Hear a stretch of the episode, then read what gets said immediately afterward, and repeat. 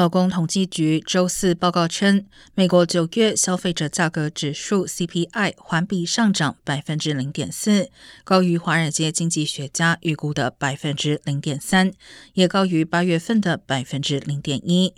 在十二个月的基础上，整体通货膨胀率上升百分之八点二，低于六月份百分之九左右的峰值，但仍徘徊在二十世纪八十年代初以来的最高水平。